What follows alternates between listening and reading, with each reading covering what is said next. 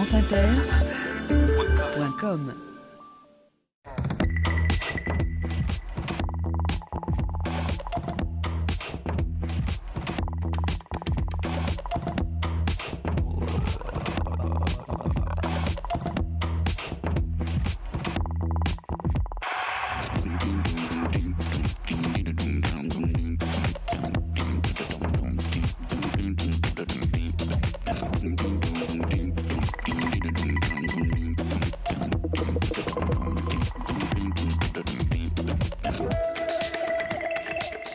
épaules de Darwin, Jean-Claude Amezen. Bonjour à tous. Sur les épaules de Darwin, sur les épaules des géants, comme chaque semaine, nous allons nous hisser sur les épaules des géants pour tenter de voir plus loin, explorer les frontières toujours nouvelles de la science et les relations toujours changeantes entre science et éthique, science et société. Durant son long voyage autour du monde, alors que le jeune Darwin parcourait les mers et les continents, remettant en question sa vision de l'univers vivant, il découvrait les atteintes à ce que nous appelons aujourd'hui les droits de l'homme, les droits humains, les droits de la personne.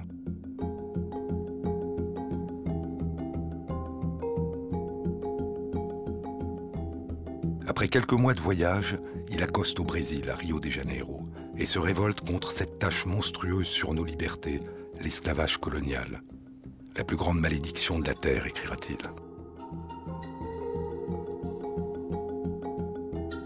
Plus tard, il découvre d'autres ravages de la colonisation. Sur les côtes du Rio Negro en Argentine, il est révolté par les massacres d'Indiens. Et quatre ans après le début de son voyage, sur les côtes du continent australien, dans l'île de Tasmanie, il découvre les discriminations, les déportations et la disparition des peuples indigènes. Un quart de siècle plus tard, dans son livre La généalogie de l'homme, il reviendra sur la disparition des Tasmaniens, la disparition des Maoris en Nouvelle-Zélande, des Mélanésiens aux Nouvelles Hébrides. Les premiers colons, une cinquantaine de personnes, étaient arrivés en Tasmanie en 1803. Et la population des Tasmaniens, écrit Darwin, était estimée alors par certains à 7000 personnes et par d'autres à 20 000 personnes. Le dernier des Tasmaniens, William Yaney, mourut en 1869. La dernière des Tasmaniennes, Truganina, meurt en 1876. Darwin a 67 ans. De son vivant, un peuple entier a disparu. Durant son voyage autour du monde, Darwin a découvert et condamné le racisme, la hiérarchisation des peuples en fonction de leur couleur de peau. Il écrit que les différences de comportement et les différences apparentes de capacité sont dues aux cultures, à l'environnement, à l'histoire particulière des peuples, et pas à des différences physiologiques ou biologiques. Darwin, en révolutionnant notre vision de l'univers vivant, allait dire que d'un point de vue scientifique, l'être humain n'a pas, que nous n'avons pas, de place particulière dans la longue histoire de l'évolution qui nous a donné naissance de manière aveugle, sans nous avoir prévu. Mais dans le même temps, il allait dire durant toute sa vie que d'un point de vue moral, éthique, rien n'est plus essentiel que le respect de l'autre, l'attention à l'autre, à chacun. La règle d'or, la part la plus noble de notre nature, ce que tu voudrais que les autres fassent pour toi, fais-le pour eux. Une injonction ancienne, aime ton prochain comme toi-même. Mais qui est notre prochain? À travers l'espace et le temps, les cultures ont d'abord défini qui étaient les prochains, puis appliqué cette injonction. Ce que disait Darwin, comme d'autres avant lui et après lui, c'était que c'est notre comportement qui fait de l'autre un prochain. Le 19e siècle allait être le siècle de l'abolition de l'esclavage, de l'abolition du travail des enfants dans les mines et les usines, la fin des supplices publics des condamnés. Mais il sera aussi le temps des bagnes, des déportations, de la colonisation, un temps de bouleversement, le temps de la publication des Misérables.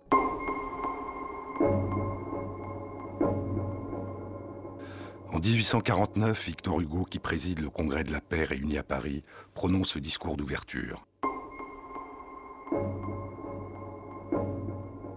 Dans cette ville qui n'a encore décrété que la fraternité des citoyens, dit-il, vous venez de proclamer la fraternité des hommes.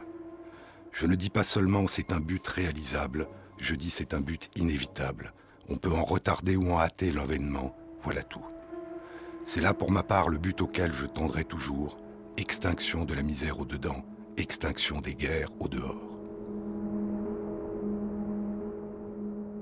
Mais il allait y avoir encore des guerres, des guerres terribles qui allaient ravager l'Europe à la fin du XIXe siècle et durant la première moitié du XXe siècle, avant que le 10 décembre 1948, sur les cendres de la Seconde Guerre mondiale, ne naisse la Déclaration universelle des droits de l'homme dans le cadre de l'ONU, déclaration dont l'article 1er dit Tous les êtres humains naissent libres et égaux en droit et en dignité.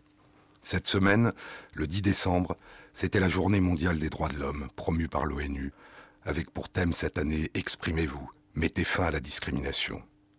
Le même jour avait lieu à Oslo, en Norvège, la cérémonie de remise du prix Nobel de la paix 2010 à Liu Xiaobo, pour son combat non violent depuis plus de 20 ans, dit le comité Nobel, en faveur des droits fondamentaux de l'homme en Chine. En son absence, il est actuellement emprisonné. D'autres que lui de par le monde, qui ont mené sans violence le même combat pour l'application de la Déclaration universelle des droits de l'homme, ont connu la prison.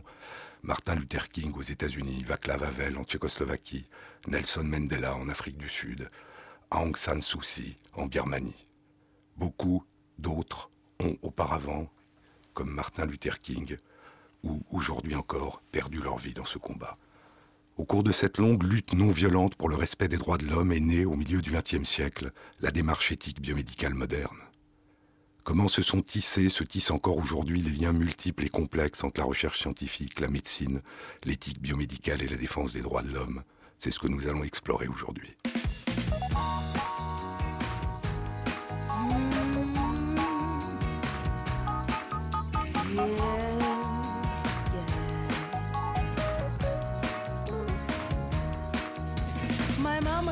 tell me, girl, ain't that cool? To see a man you love and start to act a fool? Tell me what's a girl love supposed to do? Tonight I'm breaking mama's rule. Baby, there's a lot of things I want to say. I'm in love with you, it's driving me insane. I know I'm sounding stupid, but is it okay to be a woman every day? Ooh,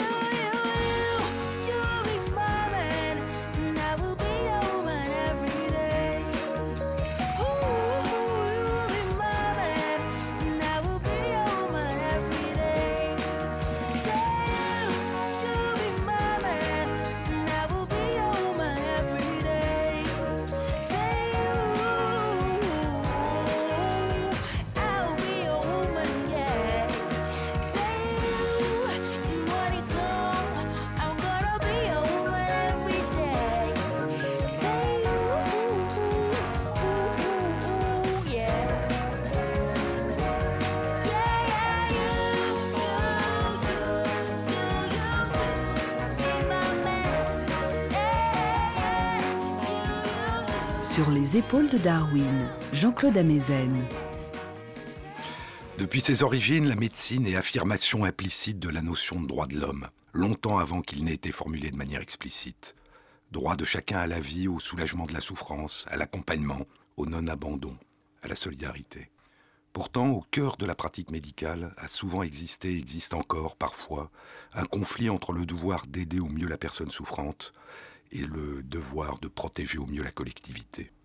Et ceci dans au moins deux circonstances les maladies infectieuses, transmissibles, contagieuses, où la personne infectée ou menacée d'infection est vue à la fois comme une victime, mais aussi comme un complice, voire un coupable de la propagation de la maladie.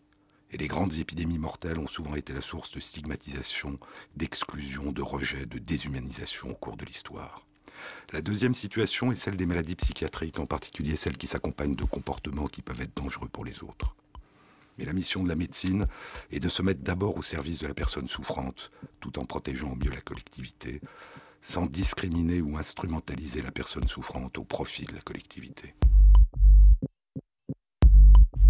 Pendant très longtemps, pendant des millénaires, la médecine a été une démarche humaine, humaniste, mais impuissante à changer le cours des maladies. Et puis, à partir du 19e siècle, la biologie a révolutionné notre compréhension du vivant et permis progressivement à la médecine de comprendre, de prévenir, de traiter et de guérir. Mais la révolution scientifique de la biologie moderne n'a pas eu pour seule conséquence la possibilité de soulager la souffrance. Elle a aussi été utilisée à partir de la fin du XIXe siècle et jusqu'au milieu du XXe siècle d'une façon qui a créé d'innombrables souffrances, non pour promouvoir les droits de l'homme, mais au contraire pour leur porter atteinte. La révolution darwinienne a profondément bouleversé les représentations que l'on se faisait du vivant et de l'humain, et certains de ceux qui se présentaient comme ses successeurs ont propagé l'idée qu'une partie de l'humanité mettait en péril par sa seule existence l'avenir de l'espèce humaine, et qu'il fallait empêcher cette partie de l'humanité, les autres, d'avoir des enfants. C'est en 1883, un an après la mort de Darwin, que commence le dévoiement tragique de ces idées. Ceux qui se présentent comme ses successeurs décident que ce que Darwin a découvert des lois aveugles de la nature, on doit y puiser des prescriptions en termes de conduite humaine, sociale, politique, morale.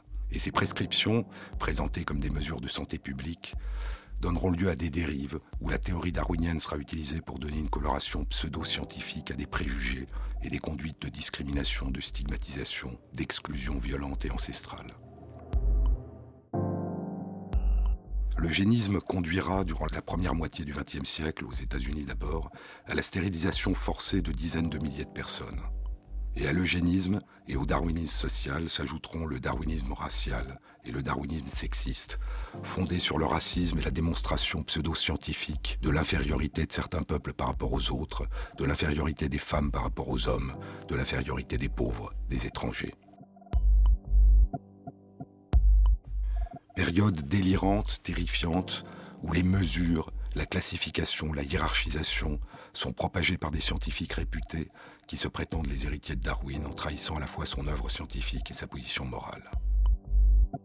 C'est une période où la science et ses applications sociales les plus tragiques sont considérées comme un tout. Ceux qui soutiennent la science soutiennent aussi malheureusement ses dérives. Ceux qui rejettent ces dérives, essentiellement des religieux, rejettent aussi la science. Et la leçon, c'est que cette distance entre la démarche scientifique, qui vise à comprendre et pouvoir éventuellement modifier le monde, et la démarche éthique qui vise à déterminer la manière dont on peut au mieux utiliser les avancées de la science au bénéfice et avec l'accord de chaque personne, cette distance, il faut la maintenir et la préserver.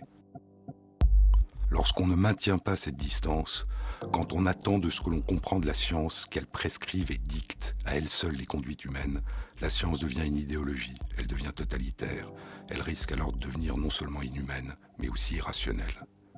Et de grands scientifiques ont perdu non seulement leur sens moral, mais leur rationalité scientifique quand ils se sont engagés dans cette démarche idéologique dans laquelle la science n'est plus qu'un outil au service de la légitimation de préjugés. En 1928, les lois de stérilisation forcée sont adaptées au Canada, puis en 1934 en Suède, en Norvège et dans l'Allemagne nazie. Et en Allemagne, après la stérilisation forcée de près de 400 000 personnes, on passera au meurtre de dizaines de milliers d'enfants et d'adultes atteints de handicap mental puis au génocide. L'éthique biomédicale moderne naîtra de ce désastre, avec le Code Nuremberg en 1947, lors du jugement des médecins nazis à Nuremberg, un an avant la Déclaration universelle des droits de l'homme. Et naîtra un formidable espoir, celui de réconcilier les sciences, la médecine et le respect de la personne. La première traduction concrète de cette démarche éthique a été l'affirmation de la notion de consentement libre et informé, de choix libre et informé. La personne à laquelle on demande si elle souhaite participer à une recherche a le droit d'être informée le plus honnêtement et clairement possible, d'avoir le temps de réfléchir et de choisir librement de refuser ou d'accepter de prendre des risques pour un éventuel bénéfice collectif. Cette notion a plusieurs implications importantes. La première est qu'elle implique une hiérarchie entre la science, la recherche, la connaissance d'une part, et le respect des droits de la personne d'autre part. La connaissance, dans le cadre du processus de choix libre et informé, est mise à la disposition de la liberté de la personne. Ce n'est pas la personne qui est mise à la disposition de la connaissance. Mais il y avait d'autres dimensions encore dans cette nouvelle démarche éthique.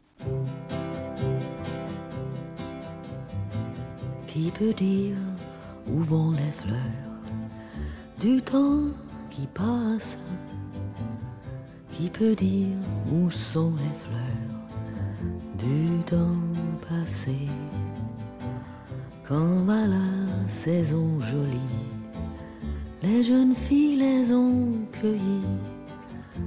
Quand saurons-nous un jour Quand saurons-nous un jour? Qui peut dire où vont les filles du temps qui passe? Qui peut dire où sont les filles du temps passé? Quand va le temps des chansons Se sont donnés aux garçons Quand saurons-nous un jour Quand saurons-nous un jour? Mais où vont tous les garçons? Du temps qui passe. Mais où sont tous les garçons du temps passé? Lorsque le tambour roula, se sont fait petits soldats. Quand saurons-nous un jour? Quand saurons-nous un jour? Mais où vont tous les soldats du temps qui passe Mais où sont tous les soldats du temps passé? Sont tombés dans les combats et couchés dessous leur croix. Quand saurons-nous un jour? Quand saurons-nous un jour Il est fait de tant de croix, le temps qui passe.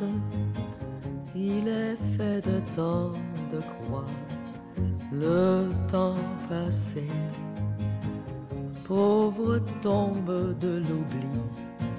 Les fleurs les ont envahies. Quand saurons-nous un jour Quand saurons-nous un jour Qui peut dire où vont les fleurs du temps qui passe? Qui peut dire où sont les fleurs du temps passé? Sur les tons du mois de mai. Les filles en font des bouquets. Quand saurons-nous un jour? Quand saurons-nous? Jamais. Sur les épaules de Darwin. La deuxième grande idée qui apparaît à la naissance de la démarche éthique biomédicale moderne, il y a plus de 60 ans, c'est que le respect de la liberté, du libre choix de la personne ne doit pas conduire à un abandon, à une situation de non-assistance à personne en danger. La collectivité doit être le garant du respect des droits de la personne dans le cadre de l'exercice de sa liberté. Il faut une médiation, un arbitrage, et ce sera la notion de comité d'éthique de la recherche qu'on appellera en France comité de protection de la personne. Un projet de recherche ne pourra être proposé au libre choix d'une personne s'il ne respecte pas un certain nombre de conditions, qualité scientifique, intérêt, caractère, limité des risques, honnêteté, qualité de l'information. Et apparaît alors une interaction complexe et évolutive entre respect de la liberté, de l'autonomie et solidarité. La solidarité devient le garant de l'autonomie, du respect des droits de la personne. Une autre implication importante est qu'un comité d'éthique ne sera considéré comme légitime au niveau international que s'il est indépendant et transdisciplinaire. C'est-à-dire que quand on réfléchit à des questions qui concernent le respect des droits fondamentaux de la personne, pour être légitime, il est nécessaire de dépasser la dimension de l'expertise scientifique. L'expertise scientifique est nécessaire pour éclairer la réflexion, mais elle n'est pas suffisante. Il faut parvenir à un dépassement de l'expertise. C'est une notion importante dans les débats de société qu'on a aujourd'hui sur la manière d'articuler expertise et choix collectif. De se souvenir que les comités d'éthique qui réfléchissent aux questions qui nous apparaissent à la fois les plus importantes et les plus complexes se doivent d'être multidisciplinaires, et plus même que multidisciplinaires, puisqu'en plus de personnes de toute profession, biologistes, médecins, juristes, philosophes, sociologues, anthropologues et de toute culture, ils doivent aussi comporter des personnes choisies uniquement parce qu'elles font partie de la société le Comité consultatif national d'éthique, le premier comité d'éthique national créé au monde en 1983, a comme particularité d'inclure depuis sa création, en plus, quatre personnes désignées par les quatre grandes familles spirituelles religieuses que sont le catholicisme, le protestantisme, l'islam et le judaïsme, pour que la réflexion puisse être la plus ouverte possible, la plus large possible. Et l'intérêt d'une telle ouverture est que ces comités d'éthique ne sont pas des lieux d'affrontement d'opinions déjà préétablies ce qu'on a trop souvent tendance à considérer dans notre pays comme la forme privilégiée du débat public. Ce sont au contraire des lieux où chacun essaye de participer à l'élaboration d'une vision nouvelle qui peut dépasser ce que chacun pensait au départ. Un lieu d'émergence de la nouveauté et pas de choix, de vote entre des idées déjà formulées de manière définitive.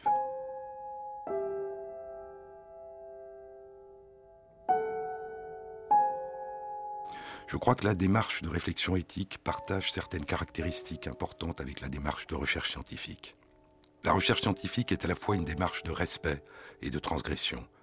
Elle est un respect pour toutes les connaissances accumulées au cours du temps, et elle est une démarche de transgression fondée sur le pari que le meilleur moyen de faire avancer les connaissances, c'est de remettre en question les connaissances actuelles et de partir explorer l'inconnu, à la recherche de connaissances nouvelles. La démarche éthique est elle aussi à la fois une démarche de respect et de transgression.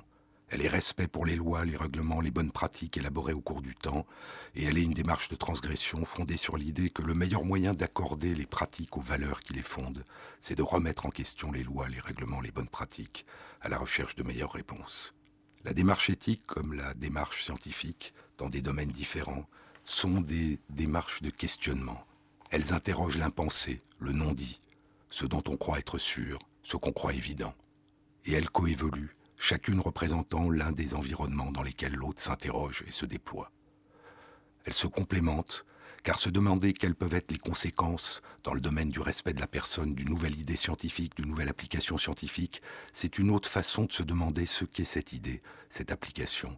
Et inversement, se demander ce que cette idée, cette application signifie véritablement en termes scientifiques, c'est aussi s'interroger sur les conséquences, les implications qu'elle pourrait avoir en termes humains.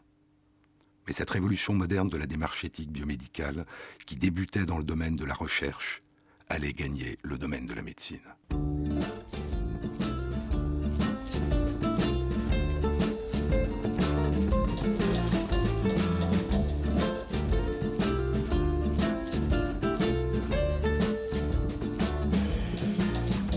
Ça y est, ils l'ont lancé, le géant d'acier. Son ombre a envahi la rade. Les gens au bout du quai, les pantalons mouillés, se sont encore mangé la vague, le champagne est lâché, le vaisseau baptisé. Il est plus haut qu'une montagne, la marraine en beauté lance à un ouvrier un joli sourire qui charme.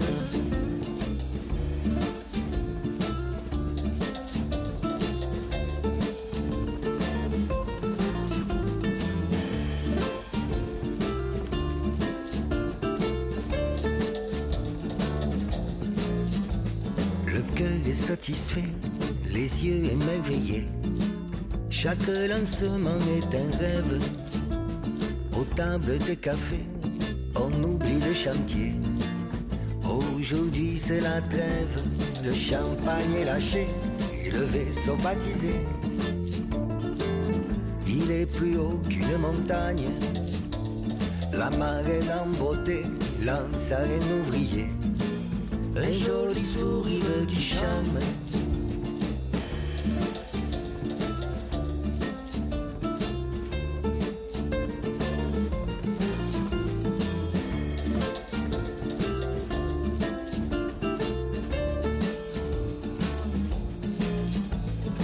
Après l'effort s'entassent sur le bord. Les grues sont figées, se reposent. Chacun va de son bord, admirer le décor. On voit presque la vie en rose, le champagne est lâché, le vaisseau baptisé. Il est plus haut qu'une montagne, la marraine en beauté lance à un ouvrier un joli sourire qui charme.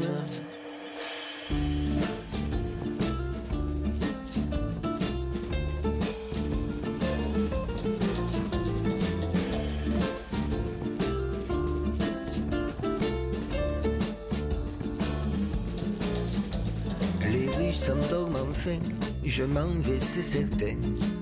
Rêver de la jolie marraine. Et tant pis si demain, dans le froid du matin, ressonnera la sirène.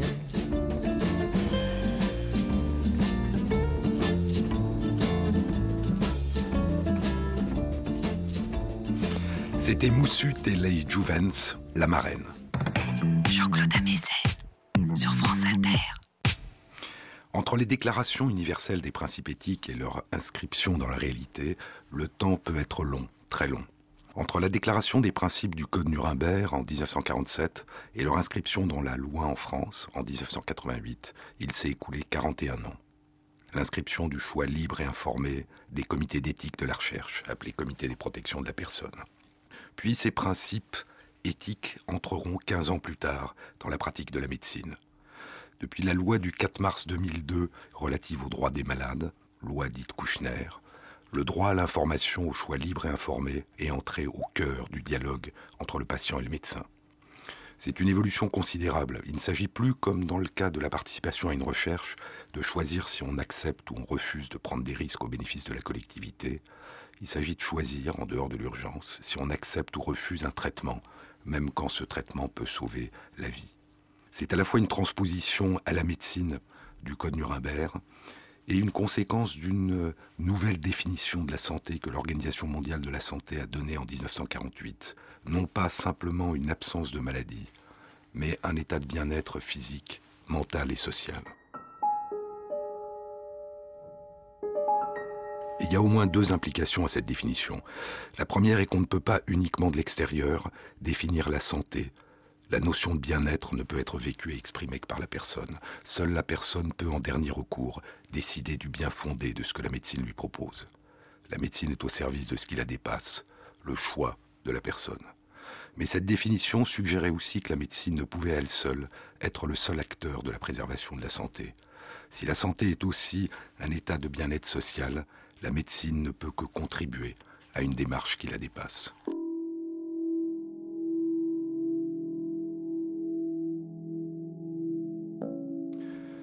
Il allait y avoir d'autres révolutions qui allaient transformer la démarche éthique biomédicale et la rapprocher encore de la défense des droits fondamentaux humains. L'éthique biomédicale est née pas simplement de la volonté de mieux faire, mais d'un refus des désastres. Dès la fin du XIXe siècle, la naissance de la Croix-Rouge sera à partir des ravages de la bataille de Solferino, et l'idée sera que toute personne a le droit d'être soignée, même l'ennemi. Mais ce que la Croix-Rouge va élaborer, c'est une règle de silence. La possibilité de soigner tout le monde au prix du silence, même au risque de devenir complice. Et à la fin des années 60, au cours d'un autre désastre, le génocide au Biafra, des médecins français refuseront cette règle du silence.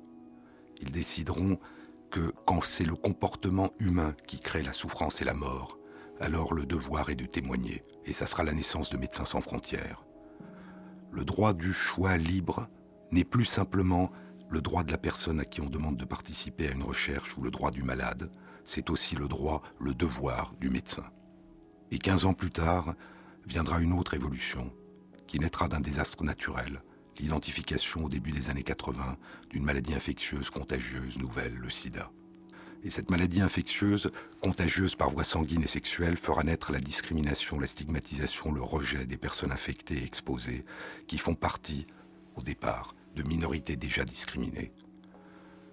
et un mouvement naîtra qui transformera profondément les relations entre recherche, médecine, malade et respect des droits de l'homme.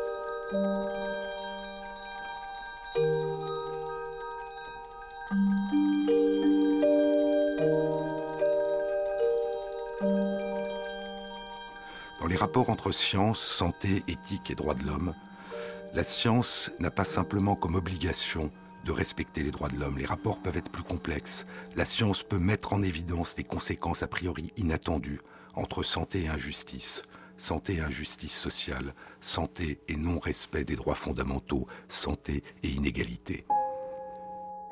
Dès les années 1830, 1840, 1850, là où commencent les premières utilisations des statistiques à grande échelle, il y a mise en évidence d'une relation entre les conditions de vie, la pauvreté, la précarité, les conditions de logement et la survenue de la maladie et de la mort prématurée, en particulier dans les villes. Et cette corrélation extrêmement solide donnera lieu à deux interprétations. En France, Louis Villermet et en Allemagne, le grand biologiste Rudolf Virchow diront que c'est la pauvreté qui cause la maladie et la mort. Et Virchow dira, les médecins, s'ils veulent remplir leur rôle, ne doivent pas être simplement des soignants, mais aussi les avocats des pauvres. En Angleterre, Edwin Chadwick et aux États-Unis, Lemuel Chatuc auront l'interprétation inverse. C'est la maladie qui rend pauvre. Une corrélation est toujours très difficile à interpréter en termes de causalité. Les deux, pauvreté et maladie et mort précoce, sont associés. Mais lequel est la cause de l'autre? En fait, les deux interprétations étaient exactes. La maladie et le handicap rendent pauvre. Il diminue ce que le prix Nobel d'économie Amartya Sen appelle l'accès réel au droit, la capacité réelle. La véritable richesse ou véritable pauvreté, un euro n'a pas la même valeur quand on est malade et en situation de handicap ou quand on est en bonne santé. Mais l'inverse est vrai aussi. Les problèmes sociaux, les inégalités sociales, le non-respect des droits entraînent la maladie et la mort. Et il y a quelques jours, Dominique Versini, la défenseur des droits des enfants, remettait son rapport pour l'année 2010 et alertait sur les 2 millions d'enfants qui vivent aujourd'hui dans notre pays sous le seuil de la pauvreté et sur les risques qu'ils encouraient non seulement en termes d'éducation, mais en termes de santé.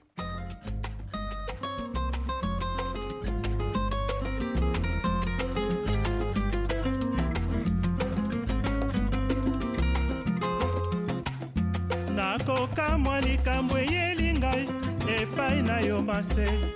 Nakokamwa likambo ekweli ngai epai na yo mase. Toyebani ngai na yo bambula ebeleleka toyambani esengo nyonso etange mase bongo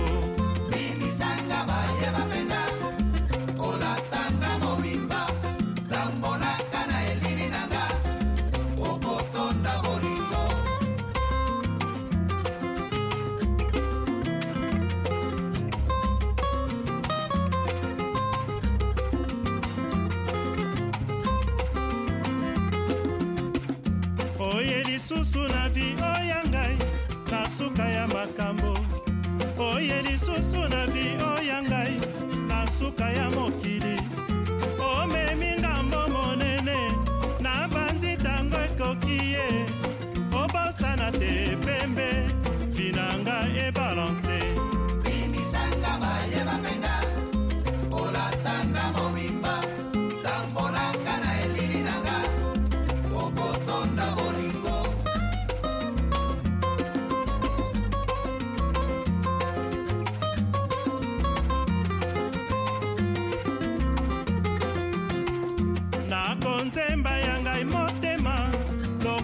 epasuka suka nakonzemba ya ngai motema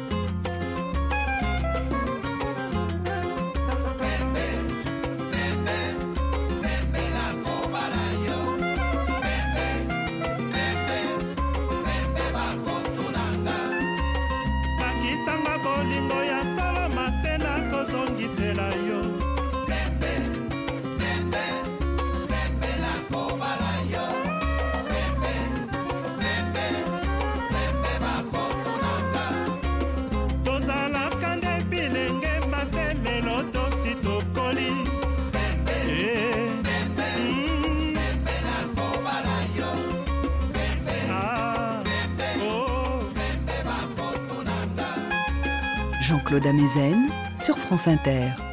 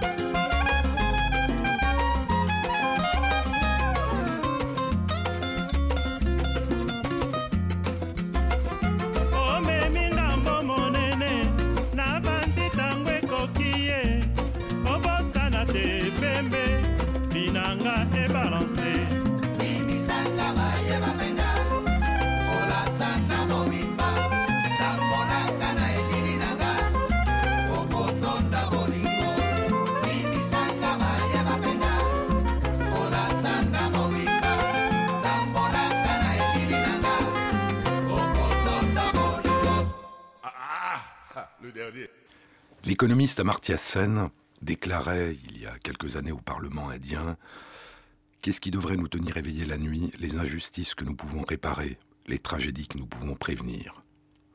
Et la science est souvent un révélateur qui nous permet de prendre conscience de ce que les injustices, les inégalités, l'absence d'accès aux droits fondamentaux peuvent entraîner et avoir comme conséquence en termes de maladies et de mort. Et Amartya Sen est peut-être celui qui a l'un des premiers montré à quel point le non-respect des droits de l'homme peut entraîner des conséquences majeures en termes de maladies et de mort, là où on croit que n'agissent que des causes naturelles et pas des causes humaines. Il a travaillé sur les famines, et il a montré que dans la plupart des grandes famines, le problème n'était pas l'absence de nourriture, le manque de nourriture, c'était une absence d'accès d'une partie de la population à de la nourriture qui était présente. Et c'est cette absence d'accès qui provoquait la dénutrition, les maladies et la mort.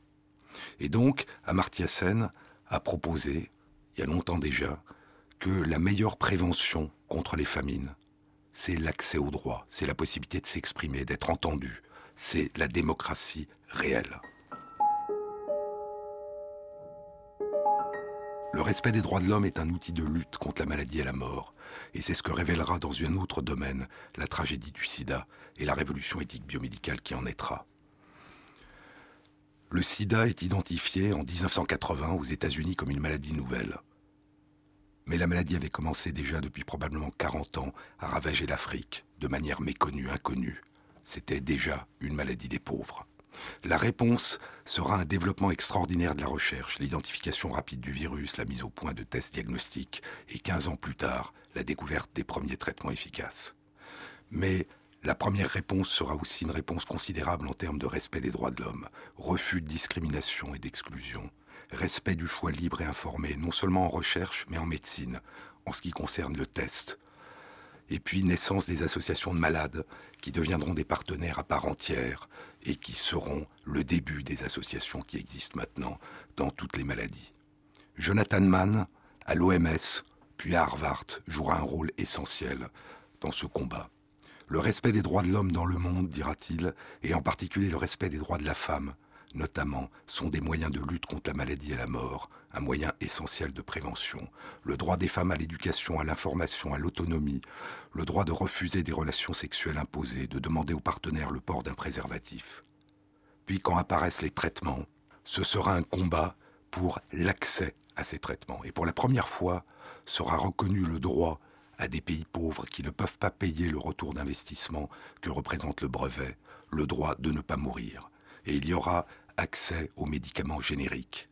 Et le droit des brevets à l'Organisation mondiale du commerce sera modifié. La reconnaissance d'un droit universel, l'accès au traitement qui sauve la vie. Et ainsi, l'éthique biomédicale a rejoint la défense des droits de l'homme au niveau international, par un refus d'une séparation entre nous et ceux qui seraient les autres et qui auraient moins de droits.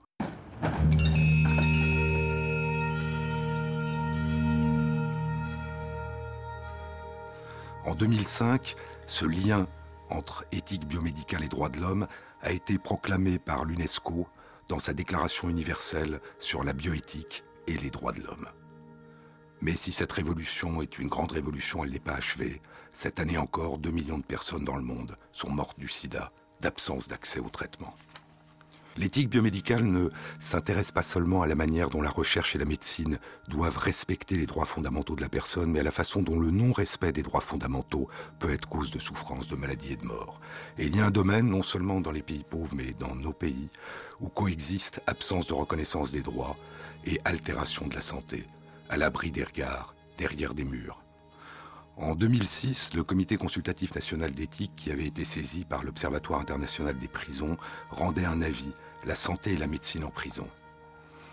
Il constatait que la prison enferme des malades, notamment psychiatriques, au lieu de leur permettre de se soigner, que la prison rend malade, coupe les liens avec les proches, les conjoints, les enfants, fait naître la violence, y compris contre soi-même, le suicide que dans ces conditions, la réinsertion, qui est une des missions essentielles de la prison, ne peut être réalisée.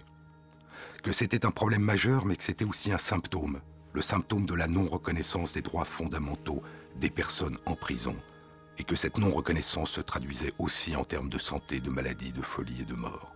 Une société se juge sur la façon dont elle traite les détenus, disait Paul Ricoeur.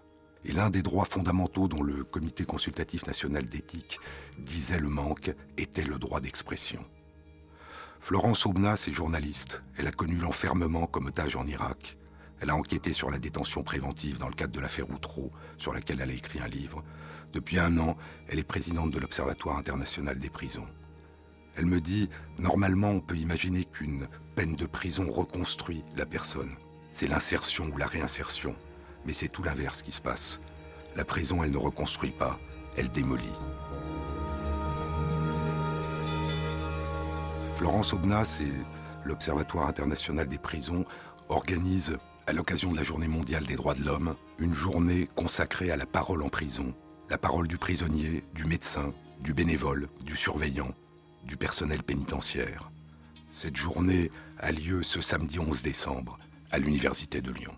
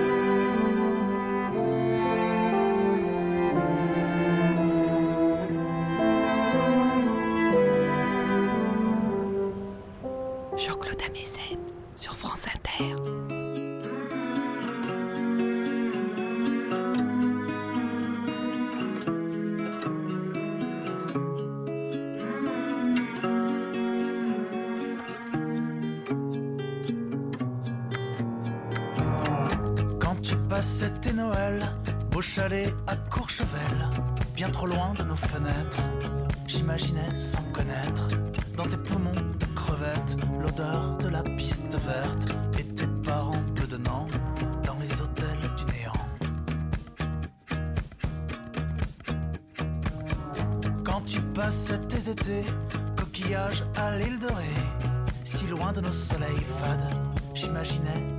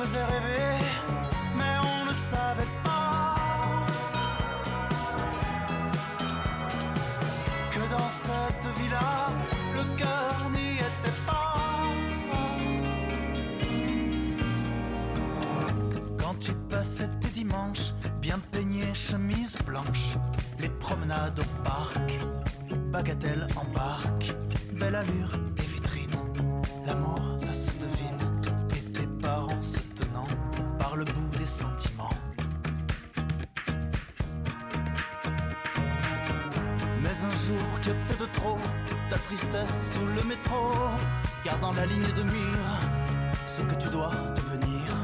Dans les beaux quartiers tout neufs, qui de la poule ou de l'œuf, est-ce utile de se défendre, ou bien les larmes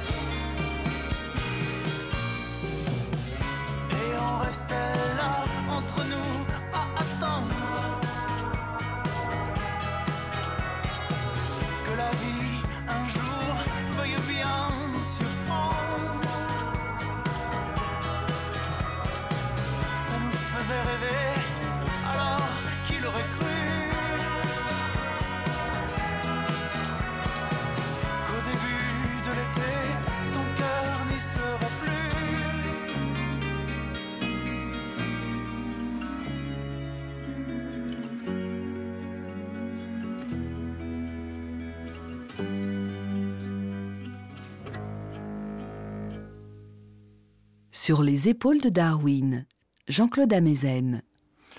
C'était Florent Marchais, Courchevel, un album et une tournée France Inter. Jonathan Mann, qui avait tant fait pour la reconnaissance de l'importance du respect des droits de l'homme dans la prévention et le traitement du sida, écrivait en 1997, un an avant sa mort, une exploration de la signification de la dignité humaine et des différentes formes de violation de cette dignité, et des conséquences de ces violations sur le bien-être physique, mental et social, la définition de la santé selon l'OMS, devrait permettre de découvrir un nouvel univers de souffrance humaine vis-à-vis duquel le langage biomédical pourrait se révéler inapte à toute description, voire inepte. Le respect des droits de l'homme est devenu une composante essentielle des relations complexes et de plus en plus riches entre science, éthique, médecine et santé. Certains pensent qu'il s'agit d'une utopie. Il y a 150 ans, dans son discours d'ouverture du Congrès de la paix à Paris, Victor Hugo parle de patrie sans frontières, des États-Unis d'Europe, du courage sans combat, de l'éducation sans abrutissement, de la justice sans l'échafaud, de la parole sans le baillon. Il dit que beaucoup protestent en disant qu'il s'agit d'une utopie. Mais quant à moi, dit-il, humble et obscur ouvrier de cette grande œuvre du XIXe siècle, j'accepte la résistance des esprits sans qu'elle m'étonne ni ne me décourage. Il faut à la fois de l'humilité et de l'espoir. Dans les dernières lignes de son livre Le jeu des possibles, François Jacob écrit C'est l'espoir qui donne son sens à la vie. Et l'espoir se fonde sur la perspective de pouvoir un jour transformer le monde présent en un monde possible qui paraît meilleur. L'espoir, c'est le refus de la fatalité. La seule chose qui puisse être fatale à l'humanité, disait Martin Boubert, c'est de croire à la fatalité. En 1872, 25 ans après le Congrès de la paix de Paris, a lieu le Congrès de la paix à Lugano. Victor Hugo ne peut venir. Il envoie une lettre. Il faut espérer, dit-il. La transformation peut se faire en avant ou en arrière, dans le mal ou dans le bien, par le retour aux ténèbres ou par l'entrée dans l'aurore. Et il conclut Il y aura sur le monde un flot de lumière, et qu'est-ce que c'est que toute cette lumière? C'est la liberté. Et qu'est-ce que c'est toute cette liberté? C'est la paix. La démarche éthique biomédicale avance au service de ce qui la dépasse, le respect de chaque personne, le refus de la discrimination, le refus de l'exclusion, l'écoute, le dialogue, l'invention commune de notre liberté.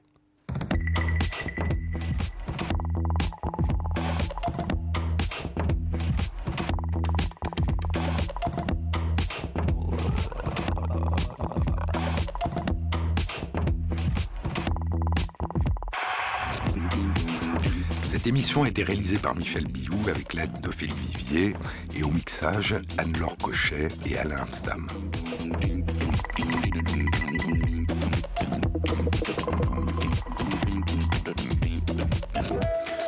Bon week-end, à la semaine prochaine.